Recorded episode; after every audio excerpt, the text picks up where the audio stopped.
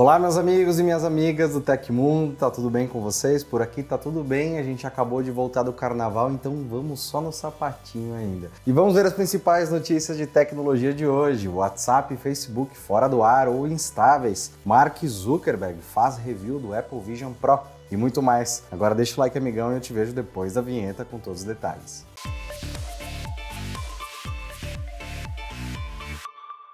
O Facebook passou por uma instabilidade que impediu o uso da versão web da rede social nesta quarta. Os usuários reclamaram que a página da plataforma não estava nem abrindo nos navegadores. O WhatsApp, principalmente a versão web, ficou inacessível por um bom tempo. De acordo com o Down Detector, os problemas começaram por volta das 8h40 da manhã e o número de reclamações explodiu em poucos minutos. Por volta das 9 horas, mais de 4 mil notificações de erro já haviam sido relatadas pelo site. Em testes realizados pelo Tecmundo, o Facebook realmente não abriu em sua versão web. Ao tentar acessar a rede social, a única coisa que era mostrada era uma página em branco. Em compensação, o aplicativo parecia estar funcionando normalmente. Como de praxe, muita gente utilizou o X para reclamar da situação. Além de publicações em português, várias pessoas postaram sobre a situação em inglês, mostrando que a queda do Facebook aconteceu a nível global. O Tecmundo entrou em contato com a Meta, holding dona do Facebook e WhatsApp, para verificar o que causou a instabilidade da rede social. A notícia, lá no site, será atualizada quando a empresa se posicionar sobre o assunto. A fabricante sul-coreana Samsung lançou recursos de inteligência artificial em novos dispositivos. Três fones de ouvido sem fio da marca passaram a suportar uma das funções da plataforma de funções Galaxy AI. De acordo com o site GSM Arena, a atualização habilitou nos fones o Live Translate, que é o tradutor em tempo real de áudio e texto para diferentes idiomas. Com ele, basta falar alguma coisa com o microfone do acessório ligado para obter a tradução. O recurso de intérprete também foi disponibilizado, permitindo uma comunicação direta com outra pessoa sem que você precise pegar o celular e configurá-lo para ativar a conversação para outra língua. Os modelos de fone de ouvido compatíveis são os seguintes: Galaxy Buds 2 Pro, Galaxy Buds 2 e Galaxy Buds FE, o Fun Edition. Por enquanto, apenas alguns mercados receberam a novidade, como o indiano. A atualização deve ser liberada para mais regiões e consumidores ao longo dos próximos dias. A liberação dos recursos da Galaxy AI para outros eletrônicos segue uma promessa da Samsung de disponibilizar essas funções ao longo da sua linha de produtos. Além dos fones, modelos antigos de smartphones top de linha da fabricante terão acesso à plataforma. A Sony confirmou que o PlayStation 5 não terá títulos de grandes franquias já existentes lançados ao longo de 2025. Isso significa que não veremos lançamentos exclusivos de nomes consolidados da empresa e que costumam impulsionar as vendas de consoles, como God of War, The Last of Us e Spider-Man. A informação foi compartilhada pela própria companhia japonesa durante a divulgação do seu relatório fiscal para o último trimestre de 2023. Segundo um executivo da Sony, o plano da empresa agora é focar em jogos como serviço, como o recém-lançado Helldivers 2, disponível no PS5 e PC. O presidente interino da Sony Group, Hiroki Totoki, comentou que sobre softwares feitos internamente, continuamos a focar em produzir trabalhos de alta qualidade e desenvolver jogos no formato live service. Especificamente, ele comentou que jogos do peso de franquias como God of War e Marvel's Spider-Man não serão lançados ao menos até abril de 25. Apesar da ausência de lançamentos de séries consolidadas do PlayStation, a empresa ainda contará com jogos exclusivos em 24 por meio de parcerias. Final Fantasy Rebirth, por exemplo, será lançado agora em fevereiro somente no PS5.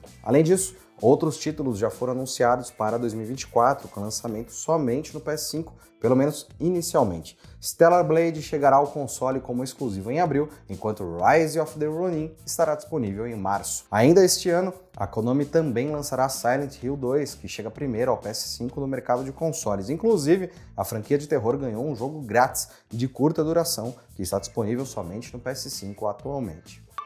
O CEO da Meta, Mark Zuckerberg, publicou um vídeo com as suas impressões de um produto rival. No Instagram, ele fez uma espécie de rápida análise do Apple Vision Pro e criticou bastante o concorrente. Zuckerberg tem motivo para testar o headset de realidade mista da maçã.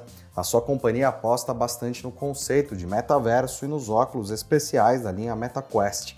O vídeo de 3 minutos e meio foi gravado pelo próprio MetaQuest 3 com a ajuda de um amigo. A recepção ao review informal foi mista. Há elogios sobre a ousadia dele ao falar de forma tão direta sobre um rival, mas também surgiram críticas sobre a comparação e uma confiança exagerada. No geral, o bilionário foi só elogios ao próprio produto, apesar de reconhecer algumas qualidades do concorrente. Abre aspas. Antes eu esperava que o MetaQuest seria o de melhor valor para a maioria das pessoas por ser muito bom e umas sete vezes mais barato. Mas depois de usá-lo, não só acho que ele tem um valor melhor, mas é um produto melhor e ponto final. Fecha aspas, defendeu aí o Marquinho. O Vision Pro da Apple começou a ser vendido nos Estados Unidos em 2 de fevereiro por 3,4 mil dólares. Já o MetaQuest 3, atualmente o principal modelo rival da Meta, sai por 500 dólares e está disponível desde outubro do ano passado. Ah, se você quiser ver nossas impressões sobre o Vision Pro, vou deixar o vídeo linkado aqui embaixo na descrição.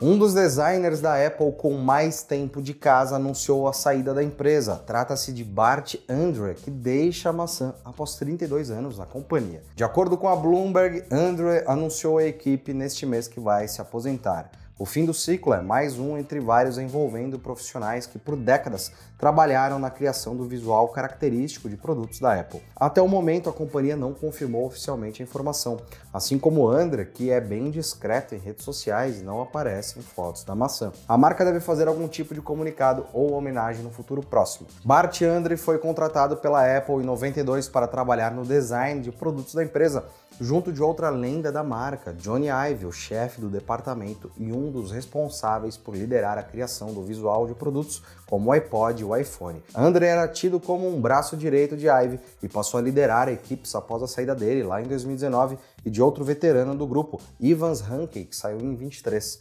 O designer é também um dos que mais registrou patentes em nome da Apple ao longo dos anos. Atualmente, o chefe de operações da Apple, Jeff Williams, é também o responsável por supervisionar as equipes que criam design de produtos e interfaces. Entretanto, a divisão não parece viver a melhor das fases internamente.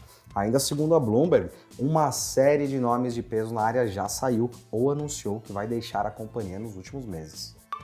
E aconteceu na história da tecnologia. Em 14 de fevereiro de 1924, a Computing Tabulating Recording Corporation foi renomeada como International Business Machines, ou também conhecida como IBM, ou seja, hoje seria a data de nascimento da IBM.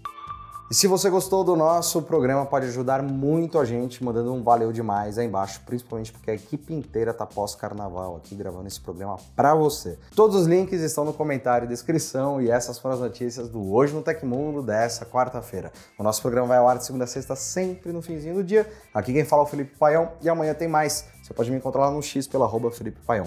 A gente se vê amanhã. Um grande abraço e tchau, tchau.